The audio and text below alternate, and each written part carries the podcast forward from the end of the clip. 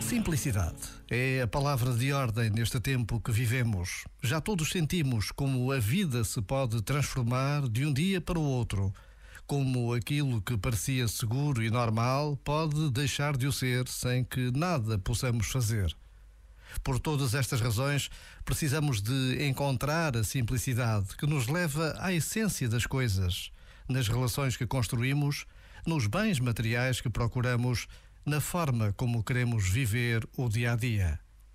Por vezes, basta a pausa de um minuto para descobrirmos que até a relação com Deus pode ser simples, como um amigo que conversa com outro amigo.